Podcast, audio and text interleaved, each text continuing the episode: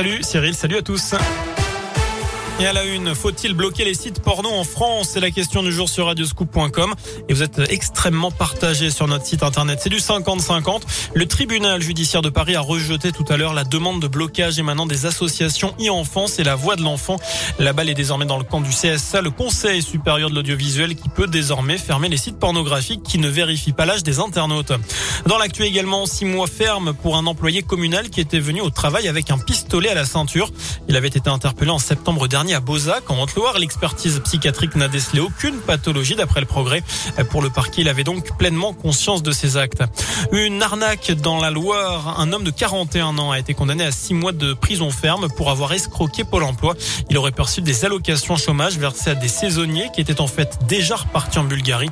Il devra aussi indemniser l'organisme à hauteur de 32 000 euros. L'an dernier, il avait déjà été condamné pour s'être servi sur la paix de ses compatriotes. Lui a tenté d'échapper à la police par tous les moyens ou presque. Un individu a été interpellé avant-hier à Saint-Priest-en-Jarret. Un homme d'une trentaine d'années qui s'était réfugié dans une école pour éviter son interpellation. Il avait sur lui 80 grammes de cannabis qu'il avait caché dans ses fesses. Il sera prochainement convoqué devant le tribunal correctionnel.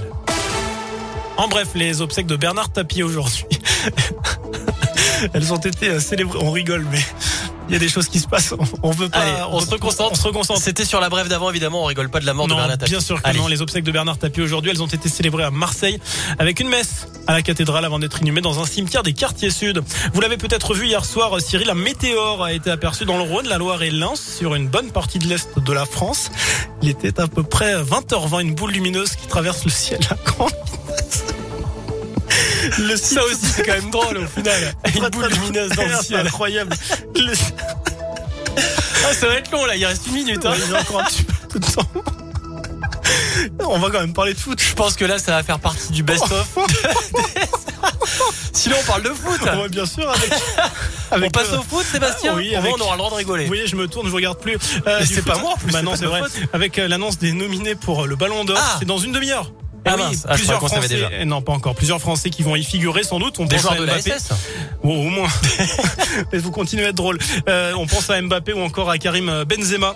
Et puis euh, à la courge qui est à l'honneur ce week-end. Vous faites exprès.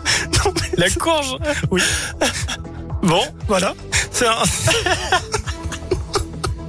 Il faut y C'est arriver. une catastrophe. Bon, allez. On, on laisse- Vous voulez finir? Non, mais c'est l'un des événements forts du mois d'octobre et c'est de retour au château Boutéon euh, à Andrézieux. C'est la 21e édition.